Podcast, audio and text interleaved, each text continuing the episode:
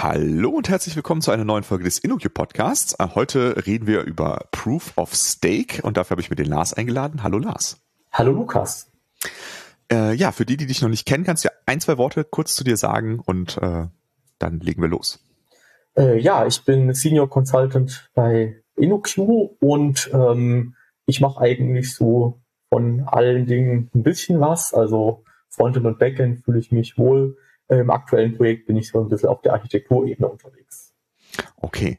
Ähm, ja, der Lars, der hat äh, in einer der letzten Ausgaben der CT einen Artikel geschrieben über äh, das Thema Proof of Stake. Äh, da haben vielleicht schon eine, der eine oder andere von gehört. Äh, man weiß ja, die Vier-Tage-Woche kommt. Wir werden nicht mehr fünf Tage die Woche arbeiten, deswegen funktioniert Proof of Work nicht mehr und wir brauchen einen Ersatz. äh, und das war für Lars der Ansatz, äh, nochmal darüber nachzudenken, äh, was, äh, wie man dann, äh, wie, wie dieses Proof of Stake denn funktioniert. Äh, aber äh, Scherz beiseite, ähm, wir müssen, äh, glaube ich, erst einmal kurz das Problem erläutern, was wir lösen wollen. Ähm, also es hat irgendwas mit der Blockchain und mit Bitcoins und, und sowas zu tun. Äh, aber ich glaube, wir fangen erstmal bei dem grundlegenden Problem an, nämlich diesem Kon Konsensproblem. Was ist das und warum beschäftigt uns das? Äh, ja, genau. Also seit ich bei InnoQ bin, habe ich mich so parallel zu den äh, äh, Projektaufgaben nur noch ein bisschen mit dem Thema Blockchain ähm, befasst und ähm, da allerdings nicht so den Fokus auf die äh, Kryptowährungen gelegt, sondern eher so ein bisschen auf den ähm, Unternehmenseinsatz von, von Blockchains. Ähm, aber wenn wir über Proof of Work versus Proof of Stake reden, müssen wir uns schon für den Anfang mal auf diese ganzen Kryptowährungen wie Bitcoin und Ethereum mhm. äh, äh, fokussieren. Ja, also das nur erstmal äh, vorweg. Ähm, das Problem, was ja diese äh, Kryptowährungen lösen wollen, ist, dass äh, sie ein, ein weltweites ähm, Finanzsystem aufspannen wollen, was unter keiner zentralen Kontrolle steht. Und ähm, diese zentrale Kontrolle wird halt im normalen Bankensystem dafür benutzt, dass niemand mehr Geld ausgibt, als er hat und derjenige, der Geld ausgibt, das auch wirklich besitzt. Ja? Also zum Beispiel kann ich jetzt nicht einen 20-Euro-Schein nehmen und kann den sowohl an den Lukas geben, als auch an noch jemand anderen, weil der ist dann einfach weg. Und auch bei Überweisung geht das nicht und dafür brauche ich halt irgendeine Instanz, die das prüft. Mhm. Ähm, die, der Ansatz von diesen Kryptowährungen ist jetzt, dass man also diese zentrale Instanz wegfallen lässt und das dann dezentral macht. Und äh, dafür muss ich eine Art globalen Konsens finden. Das heißt, ich habe jetzt irgendwie ein, ein, ein Token, das ist irgendein privater Schlüssel. An diesem Token hängt ein bestimmter Geldwert dran, also zum Beispiel 0,1 Bitcoin. Und dann muss es global irgendeine Einigkeit darüber herrschen, wem dieser Token gehört und ob der schon mal ausgegeben worden ist oder ob ich den noch ausgeben darf. Mhm. Und ähm, warum, also äh, was, was ist der Grund, warum wir da, äh, warum das ein neues Problem ist äh, im Vergleich zu allen anderen Systemen, die wir davor hatten? Also was, was ist da besonders dran? Ja, das Besondere ist, dass praktisch ähm, äh, äh, jeder Mensch auf der ganzen Welt mit einem Internetanschluss sich beteiligen kann an diesem Konsens. Ja, also im klassischen Bankensystem, da hast du halt eine begrenzte Menge an Akteuren, die einfach Banken betreiben und irgendwie die Infrastruktur haben. Äh, und bei den Kryptowährungen, da darf äh, jeder mitrechnen, mhm. der ganzen Welt. Und ähm, ob diese Person jetzt äh, böse Absichten hat oder gute Absichten hat, das kannst du im Prinzip erstmal nicht unbedingt erkennen. Also alle, die einen Internetanschluss haben, äh, die können sich in das, die können in dem Netzwerk partizipieren die dürfen äh, Transaktionen validieren und sagen, das ist eine, das ist eine Valid äh, Transaktion, die gefällt mir, oder das ist eine Transaktion, die gefällt mir nicht. Mhm. Und was die Motive sind, kannst du nicht unbedingt sagen. Und äh, du musst halt ein, ein Konsensverfahren finden, äh, was damit klarkommt. Mhm. Okay. Und ähm, also andere Konsensverfahren wie jetzt Paxos und Draft, die können mit sowas nicht umgehen, richtig? Nein, genau. Also äh, dieser Fall wird in der Fachliteratur als byzantinischen, äh, byzantinischer Konsens bezeichnet.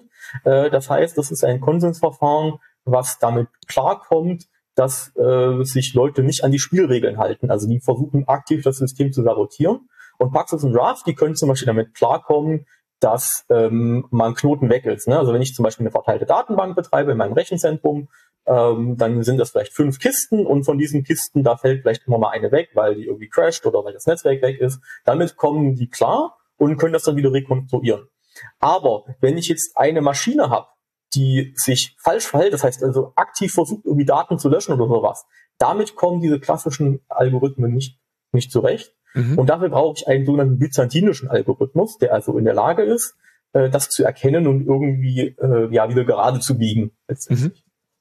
Okay, aber wenn ich mir jetzt vorstelle, ähm, in, also wir haben jetzt ein kleineres Netzwerk, wir haben jetzt irgendwie äh, zehn Leute, die wollen sich auf irgendwas einigen und ähm, acht davon äh, haben sich verschworen, äh, um irgendein Ziel zu erreichen. Äh, würde da auch so ein Algorithmus mich retten können oder gibt es da irgendwie einen, äh, eine Grenze, die man anstrebt? Wie viele Leute dürfen was Böses wollen, ähm, damit es nicht passiert?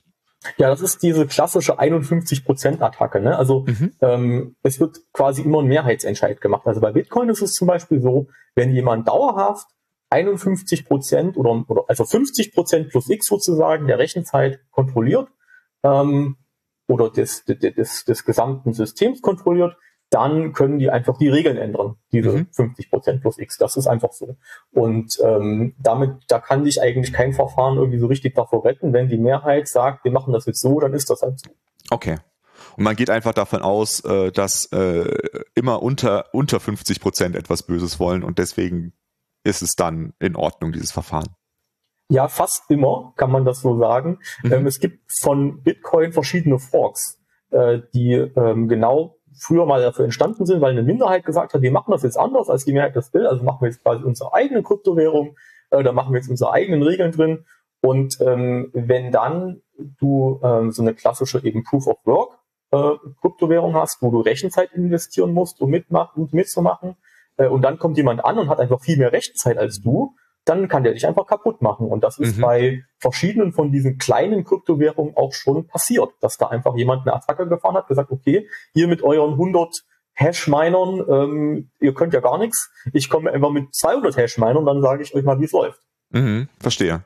Okay, wir, wir, wir sind haben jetzt schon mehrfach dieses, diesen Begriff Proof of Work erwähnt. Ähm, also äh, ich glaube, äh, vielen Leuten ist ja irgendwie bewusst, äh, dass Bitcoin relativ energieintensiv ähm, ähm, ist. Äh, je nachdem, wer man ist, äh, kann man das dann auslegen als zu energieintensiv oder gar nicht so energie, äh, energieintensiv, aber da wollen wir jetzt mal nicht zu tief einsteigen, ähm, sondern erstmal, was, warum braucht denn Bitcoin so viel Energie? Was ist Proof of Work und warum äh, kostet das so viel Energie?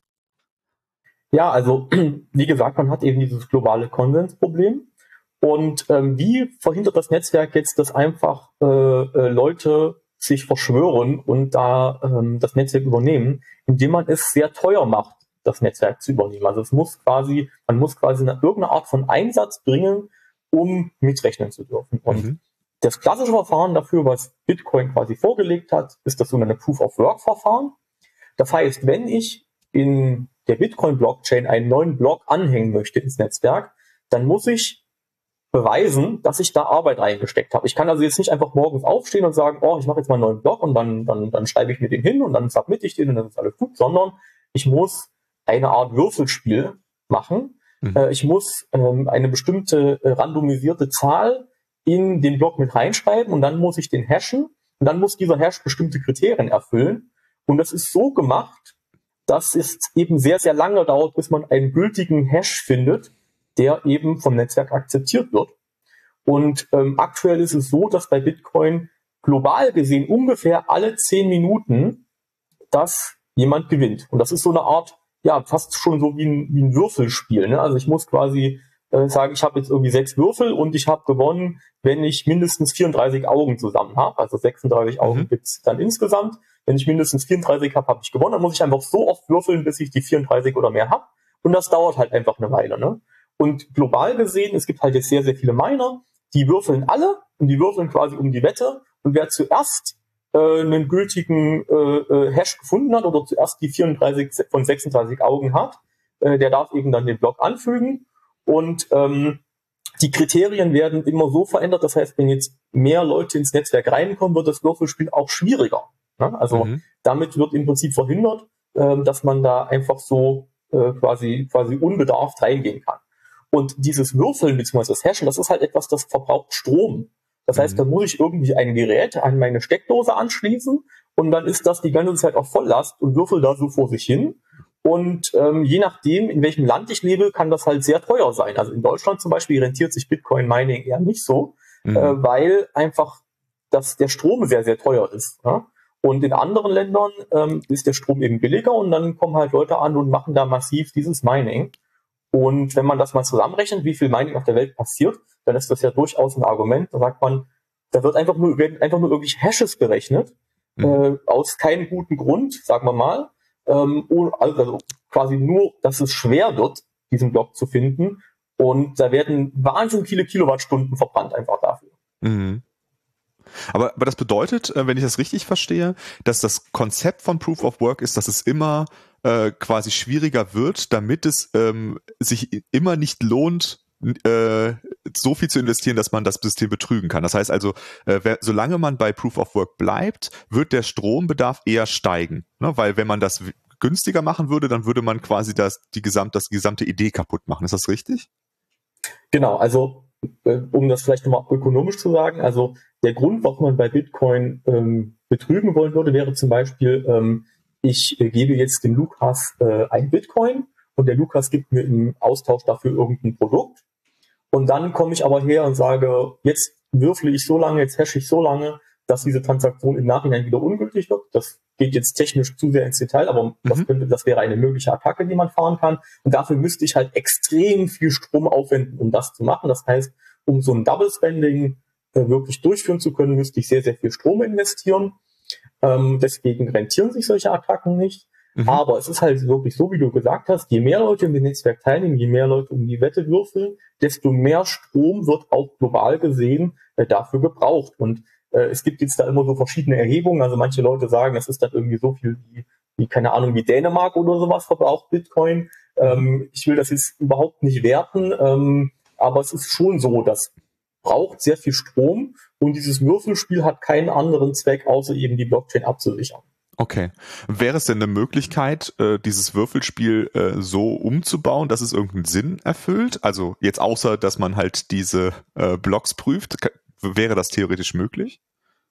Äh, ja, da gibt es immer mal wieder Ansätze. Ähm, ich weiß nicht, ob du dieses Folding at Home Projekt kennst. Ja. Ähm, Seht ihr at Home, bin ich auch.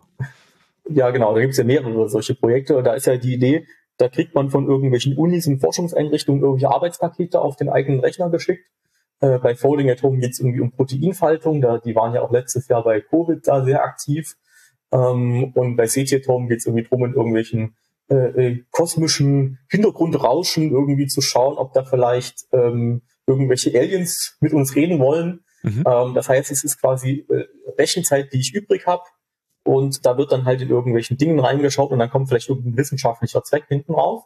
Mhm. Ähm, das Problem ist so ein bisschen, dass man da immer noch eine zentrale Instanz braucht, die dann diese Probleme bereitstellt. Also zum Beispiel bei Folding at Home würde ich halt irgendeine Proteinsequenz kriegen und dann muss ich dann da irgendwas damit rechnen und dann muss diese Lösung, die ich da gefunden habe, geprüft werden. Das heißt, ähm, die Idee hinter Bitcoin, dass du keine zentrale Instanz hast, die geht damit eigentlich komplett flöten, weil du hast mhm. dann wieder irgendwelche Unis, die müssen dann oder irgendwelche Forschungseinrichtungen, die müssen dir dann irgendwelche Probleme schicken und dann musst du quasi denen wieder vertrauen. Aber die Idee hinter diesem ganzen Proof of Work Zeug ist ja, dass man eben diese zentrale Instanz nicht braucht.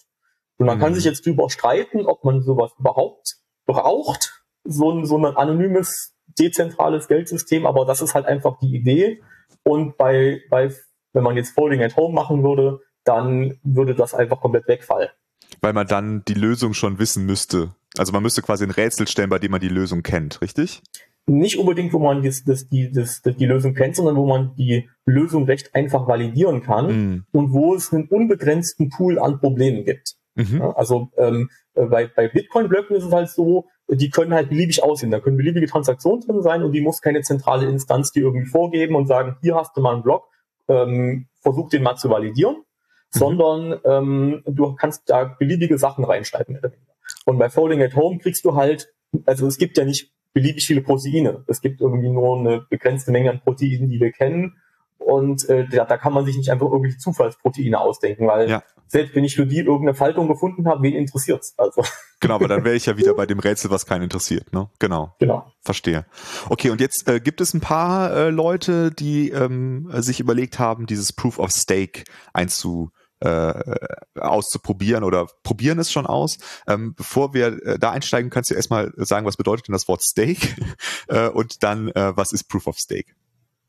Ja, Stake ähm, ist ein englischer Begriff und den kann man wahrscheinlich am besten mit äh, äh, Geldeinsatz oder, oder, oder, oder Wetteinsatz vielleicht mhm. bezeichnen. Mhm. Genau, also Proof of Work ist nicht die einzige Möglichkeit, wie man äh, so eine, so eine anonyme, dezentrale Blockchain absichern kann. Ähm, es ist halt die, die zuerst da war. Äh, bei Proof of Stake ähm, ist jetzt die Idee, dass man halt das möglichst mit wenig Stromeinsatz machen will, also dass man quasi nicht diese sinnlosen Hash-Funktionen da äh, äh, auswürfeln muss, sondern äh, man sagt jetzt, ich habe, ich gehe in das Netzwerk rein, ich habe vielleicht irgendwie ein, bleiben einfach mal bei Bitcoin, Bitcoin macht kein Proof of Stake, aber der Einfachheit habe sagen, ich habe jetzt einen Bitcoin, ähm, ich setze jetzt diesen Bitcoin ein, ich tue den in sogenannten Stake oder ein Stake Pool oder wie auch immer. Also ich, ich locke den auf irgendeine Art und Weise. Ich kann den jetzt erstmal nicht ausgeben, sondern ich habe den jetzt reserviert. Und alle Leute, die das machen, ähm, die kommen dann zusammen und überlegen sich, was ist der nächste Block und ähm, validieren den dann einfach mehr oder weniger gemeinsam. Und die, der, der Clou ist es daran, wenn dabei jemand betrügt und sagt, ich behaupte jetzt, dieser Block ist richtig und die anderen sagen, nee, der ist aber nicht richtig, dann verliert die Person ihren Einsatz. Das heißt, wenn ich jetzt betrügen wollen würde, wäre mein einer Bitcoin weg. Mhm. Dann würden die anderen mir den quasi wegnehmen. Und damit soll versucht werden, aus, statt aus technischer Sicht, eher aus ökonomischer Sicht, äh, ein Betrügen unwahrscheinlich zu machen. Verstehe. Also die Idee ist dann, wenn ich ähm, äh, mehr investieren muss, um meinen fünf Bitcoin äh, zurückzukriegen als fünf Bitcoin, dann lohnt es sich für mich nicht, also tue ich es nicht, richtig? Genau. Genau. Okay. Und, und technisch gesehen ist das, also die, die, es gibt verschiedene Kryptowährungen, die machen das schon. Also äh, Cardano zum Beispiel ist eine Blockchain, die macht das. Ethereum, die wollen demnächst irgendwann umstellen. Also die wollen schon eine ganze Weile umstellen, so richtig schaffen sie es noch nicht. Ähm, aber das ist ein anderes Thema. Ähm, die Idee ist wirklich, ich kann einfach beliebige Teilnehmer haben in dem Netzwerk und ein paar von denen sagen, ich will jetzt einfach mitmachen. Dann muss, müssen sie halt einfach irgendwie das Geld investieren. Dann wird tatsächlich wirklich eine Liste gebildet von von äh, Teilnehmerinnen, die, die was gestaked haben. Und dann wird mehr oder weniger, da gibt es unterschiedliche Verfahren, also manche machen das irgendwie im Round-Robin-Verfahren, andere machen das irgendwie gewichtet nach Höhe des Einsatzes, also je mehr ich einsetze, desto öfter darf ich mitreden. Ähm, da gibt es ganz viele verschiedene Möglichkeiten. Ich habe jedenfalls irgendeine Art von, von priorisierter Liste und dann geht man einfach durch, jeder darf mal irgendwas berechnen. Mhm. Okay, und, und was haben die davon, wenn die da ähm, äh, investieren in diesen Pool? Ähm, ja, sie kriegen so eine Art Zinsen eigentlich, also wie eine, eine, eine Einlage in einem Sparbuch oder sowas. Also okay, aktuell gibt's auf Sparbücher keine Zinsen, aber stellen wir uns mal vor, wie das vor zehn Jahren war. Ähm, wenn ich also jetzt in diesem, in diesem, in diesem Staking, in dieser Staking-Liste drinstehe und dann mal dran war und ähm, dann einen Block gefunden habe, alle anderen validieren den dann und sagen, jupp, hast du gut gemacht, ähm, sind wir der Gleichmeinung, das ist ein gültiger Block, äh, dann bekommst du eine Belohnung dafür. Und diese Belohnung setzt sich aus zwei Teilen zusammen. Der erste Teil, der aktuell noch recht große Teil, ist eine fixe Belohnung pro Block. Also das heißt, jeder Block ist irgendwie so und so viel wert. Mhm. Ähm, sagen wir mal zum Beispiel fünf, pro Block gibt's fünf Bitcoin einfach mal gesagt. Ähm, und der andere Teil, der aktuell noch kleinere Teil, ist äh, die Transaktionsgebühren, die ich dann behalten darf. Da gibt es aber auch ganz viele verschiedene Modelle. Es gibt also auch so Kryptowährungen, die machen so Staking Pools. Ähm, da, da schließt man sich dann irgendwie zusammen und dann kriegt jeder einen Anteil davon, auch wenn, also keine Ahnung, ein Staking Pool von zehn Leuten, einer hat gerechnet, die anderen neun kriegen auch ein bisschen was davon ab. Ähm, da gibt es also ganz, ganz verschiedene Modelle, aber grundsätzlich ist es so, du bekommst eine Belohnung, wenn du mal was gerechnet hast. Das heißt, du hast eine Einlage und die wird dann auf irgendeine Art und Weise verzinst. Mhm. Okay, aber ähm, also jetzt grundsätzlich klingt das doch erstmal so ähm, nach einem sinnvollen Verfahren, oder? Man, äh, man nimmt quasi das grundlegende ökonomische äh, Anreizsystem, was dahinter steckt, und macht das ganz explizit. Also gibt es da irgendwie Kritik dran oder Probleme mit diesem Verfahren? Ähm, ja, also das Verfahren ist halt noch recht jung und ich glaube, man kann so verschiedene Kritik daran auch äh, untergliedern. Also einmal gibt es ähm, äh, durchaus technische Kritik an dem Verfahren. Mhm. Ähm, es ist noch nicht hundertprozentig klar, ob Proof of Stake sich wirklich durchsetzen kann, also ob es nicht da noch irgendwelche theoretischen Probleme gibt, die das Ganze dann wie so ein äh, Kartenhaus zusammenfallen lassen. Wir haben das in, in der Vergangenheit gesehen, es gab verschiedene Kryptowährungen, die haben irgendwie super, super neuen Konsens-Algorithmen versucht zu etablieren und dann sind die wieder in der Versenkung verschwunden, weil sie irgendwie nicht funktioniert haben. Äh, oder dann war doch eine zentrale Instanz irgendwie dafür nötig. Ähm, da gibt's noch die, die ökonomischen, ähm, die ökonomische Kritik. Ähm, es kann sich nämlich durchaus ein Zinseszinseffekt einstellen. Das heißt, wenn du sehr früh dabei warst bei so einer Proof-of-Stake-Blockchain und irgendwie sehr frühzeitig irgendwie äh, äh, Geld dort investiert hast, dann hast du einen Zinseszinseffekt. Also immer wenn du rechnest, bekommst du mehr Geld. Je mehr Geld du hast, desto öfter darfst du rechnen, desto mehr Geld bekommst du und so weiter. Mhm. Und ähm, dann kann man sich natürlich die Frage stellen, führt dieses System eher zu einer Monopolisierung? Und die ganz harten äh, Zyniker sagen dann, ja, dann hast du halt einfach ein kapitalistisches Bankensystem, mhm. wo du äh, wenige Leute hast, die irgendwie die größte Menge des Geldes ähm, äh, irgendwie kontrollieren. Und dann hast du so ein paar kleine Leute, die noch ein bisschen mitrechnen. Mhm. Ähm, genau, also diese, diese Kritik gibt's da durchaus auch. Okay, also man würde quasi in so einer Wirtschaftssimulation äh, die Geschichte unseres Bankensystems nochmal von vorne durchspielen quasi. ja, genau. Aber ich, ich sage das, ich sage absichtlich äh, dazu, diese, also ich will mir diese Kritik jetzt nicht zu eigen machen. Mhm. Ähm, dafür stecke ich einfach in der aktuellen Forschung zu wenig drin. Mhm. Ähm, es gibt auch noch diesen, diesen einen interessanten Effekt, der nennt sich Nothing at Stake. Ich glaube, da könnten wir vielleicht nochmal äh, drüber reden. Mhm. Ähm, bei ähm, Bitcoin habe ich ja schon mal erwähnt, da gab es in der Vergangenheit Forks. Ja? Mhm. Äh, das heißt, eine, eine Minderheit oder eine Mehrheit hat gesagt, wir machen jetzt das Zeug irgendwie anders als die anderen. Und dann musst du, wenn du jetzt mitrechnest, also angenommen, ich hätte jetzt bei mir so ein, so ein Mining-Gerät rumstehen, dann müsste ich mich entscheiden, wo ich mitmachen will, weil ich kann dieses Mining-Gerät nicht einfach zerteilen. Also das mhm. ist einfach eine Hardware, die habe ich. Ähm, und ich habe auch nur so und so viel Strom in meinem Budget drin. Das heißt, ich muss mich dann auf die eine oder die andere Seite schlagen. Ich mache entweder jetzt Bitcoin A oder Bitcoin B weiter. Ich kann nicht beides machen, einfach so. Ja. Ähm, bei Proof of Stake ist es ja so, dass ich ja keine Rechenzeit investieren muss. Das heißt, wenn ich jetzt einfach meinen Laptop hier laufen habe und der macht ab und zu mal, äh, staked der mal so ein bisschen in der Gegend rum und macht mal einen neuen Block, das ist nicht rechenaufwendig. Das kann mhm. ich mit der gleichen Hardware machen. Ich könnte mit meinem Laptop mich an tausenden Proof of Stake Chains beteiligen.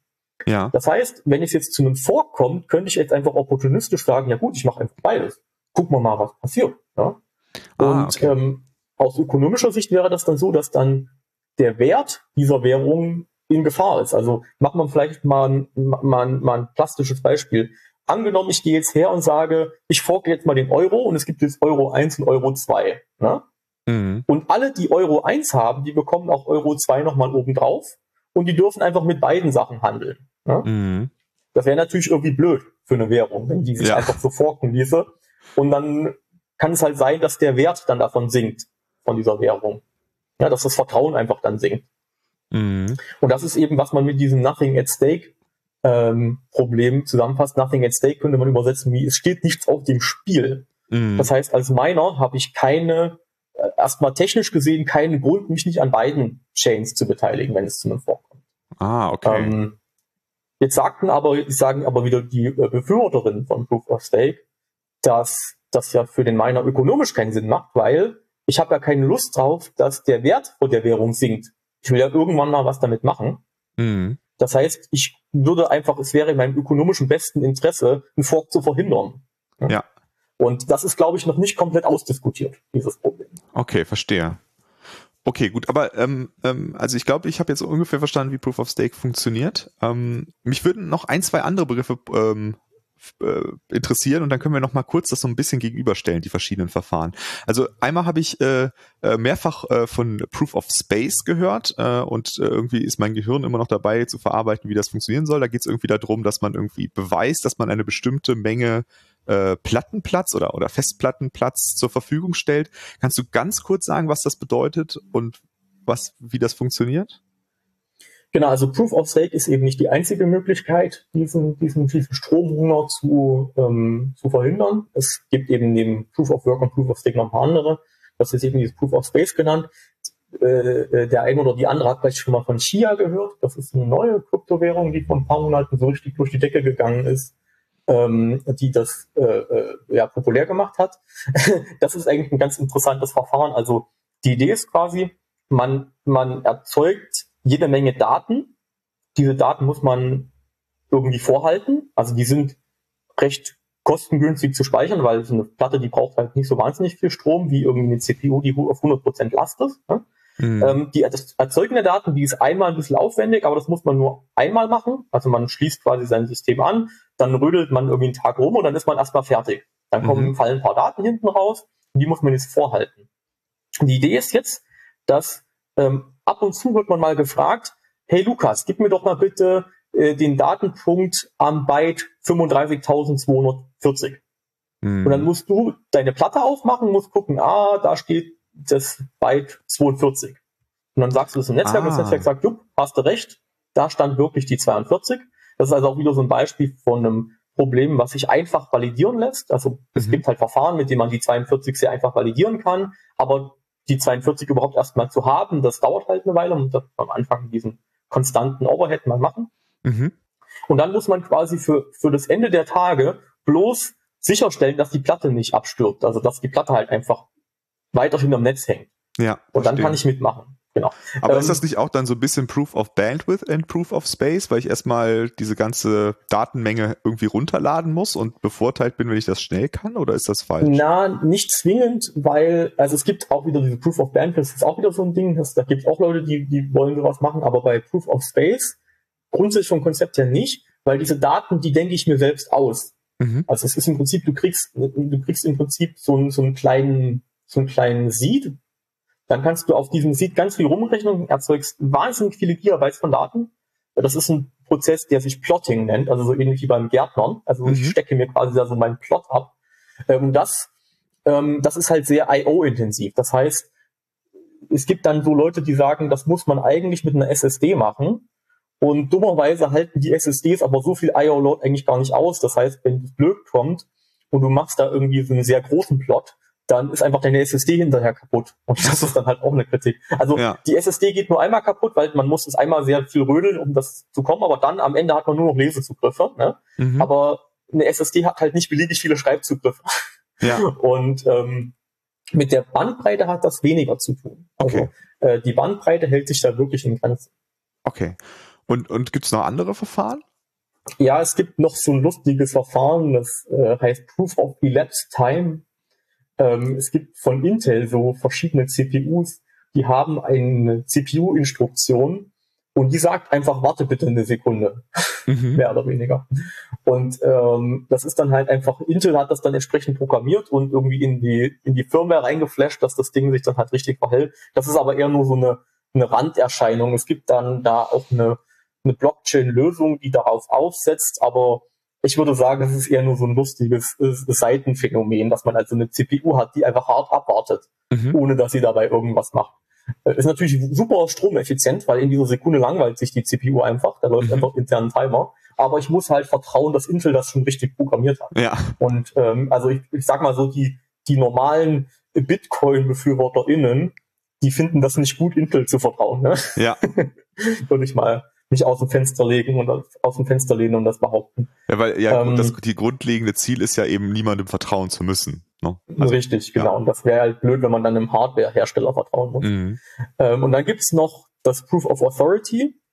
Ähm, da gibt es einfach eine, eine, eine begrenzte Liste von Leuten, die überhaupt Blöcke finden dürfen. Das heißt, jeder darf in dem Netzwerk teilnehmen und darf irgendwelche Transaktionen machen, aber es gibt nur eine Liste von zehn Leuten, die ist einfach hart codiert, die dürfen diese validieren. Mhm. Und das geht dann schon eher in die Richtung so ein bisschen klassische ähm, Konsensalgorithmen. Ähm, da gibt es dann zum Beispiel eine Variante davon, die heißt PBFT, Practical Byzantine Fault Tolerance. Es gibt auch von Paxos, glaube ich, oder von Raft gibt es auch byzantinische Varianten. Das ist dann eine ähnliche Richtung.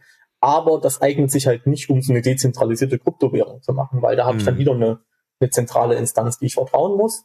Und das geht dann eher so ein bisschen in die Richtung, wenn man das im Unternehmenseinsatz machen will. Ich habe vielleicht ein Konsortium von zehn Unternehmen und die müssen irgendwie kooperieren, aber die vertrauen sich vielleicht nicht gegenseitig. Mhm. Und äh, dann brauche ich halt einen, einen, einen Konsensalgorithmus, der auch damit klarkommt, wenn ein Unternehmen versucht zu betrügen. Okay, verstehe. Okay, aber wenn wir das zusammenfassen, dann gibt es eigentlich im Kern äh, äh drei Ansätze, die ähm, nicht, also die ähm, kein, kein Vertrauen in irgendeine andere Instanz voraussetzen und das wären dann Proof of Work, Proof of Stake und äh, Proof of Space. richtig? Genau, aber ich würde nicht ausschließen, dass es da noch in Zukunft vielleicht noch andere Verfahren mhm. geben könnte. Also das ist auch Gegenstand aktiver Forschung und ähm, ich bin mir sicher, da gibt es schon andere Konzepte noch in der Schublade. Mhm. Und ähm, wenn man sich die nach Verbreitung anschaut, Proof of Work ist definitiv der Platzhirsch. Also mhm. das machen fast alle. Ähm, das ist bekannt, dass es funktioniert. Die Kritiken sind bekannt und, und, und äh, die, die, die Vorteile sind bekannt. Proof of Stake ist so, ja, das ist so recht neu, aber schon ein bisschen abgehangen. Machen nicht so viele Leute. Gibt vielleicht im Detail noch ein paar, paar Unklarheiten und das Proof of Space, das ist halt wirklich recht neu. Also mhm. da muss ich überhaupt noch zeigen, ähm, ob das, ob das gut ist oder nicht. Okay, aber ähm, also wenn man dann jetzt nochmal so ein bisschen die, äh, die Vor- und Nachteile zusammenfasst, dann wäre es bei Proof of Work eben diese Energie, der Energiehunger, der äh, inhärent in dem System drin ist und äh, auch sich nicht rausnehmen lässt. Äh, und das beim Mining sind dann wahrscheinlich die Leute bevorteilt, die einfach günstig an billigen Strom einfach drankommen, richtig? Genau, das war zum Beispiel auch der Grund, warum China ähm, einen sehr, sehr großen Anteil von, von Bitcoin-Minern gestellt hat in der mhm. Vergangenheit. Mhm. Mittlerweile räumen sie da ja ziemlich auf und, und ähm, machen einfach diese ganzen riesigen Serverfarmen dicht, ähm, weil sie sagen, das verbraucht uns zu viel Strom, das ist irgendwie, das ist irgendwie doof, wir wollen das nicht. Mhm. Ähm, und das war auch in der Vergangenheit Kritik, dass, dass die Leute gesagt haben, okay, Bitcoin ist die super dezentrale, anonyme Netzwerk, von dem irgendwie 60 Prozent in China steht. Ja, ja. und ähm, es ist sogar so, äh, so, so weit gegangen, dass ähm, als China da eben diesen Crackdown gemacht hat, dass das Hash-Puzzle einfach viel zu schwer war eine Zeit lang und dass die Blöcke sich einfach verlangsamt haben, bis das Netzwerk das mhm. ähm, äh, justiert hat. Ne? Ähm, aber grundsätzlich schon, also in allen Ländern, wo du billigen Strom hast, da gibt es zum Beispiel auch so diese, diese, diese Geschichten immer von Leuten in Norwegen, die irgendwie den überflüssigen Wasserstrom ähm, äh, abzweigen und dann dafür Bitcoin-Mining machen. Ähm, und ich glaube, Texas ist aktuell auch so, ein, so, ein, so, ein, so eine Region, die da im Kommen ist, weil die recht günstigen Strom haben. Ne? Also wenn du irgendwo lebst, wo sie dir den Strom hinterherwerfen, scheißegal, ob das jetzt Kohle oder sonst irgendwas ist, da kannst du richtig Geld machen mit. Mm. Und aber die Wahrscheinlichkeit, dass das dann ähm, eine ökologisch nicht so super großartige Art und Weise ist, Strom zu gewinnen, ist ja ähm, relativ hoch, sage ich jetzt einfach mal vorsichtig, ne? Ja, also ich, ich, da kommen wir jetzt schon wieder so ein bisschen in die Politik rein. Es gibt, wie gesagt, ja. Leute, die sagen, ja, aber das meiste ist irgendwie Ökostrom aber es ist halt auch Ökostrom, den man ja anders verwenden kann. Ne? Also ja. das ist irgendwie, da dreht man sich ein bisschen im Kreis argumentativ. Absolut. Und bei Proof of Space habe ich so ein bisschen das Problem, äh, dass äh, ich irgendwie SSDs brauche und die SSDs auch nicht wirklich was äh, Sinnvolles erreichen und dass man potenziell die auch kaputt macht durch das Verfahren, wenn ich dich richtig verstanden habe.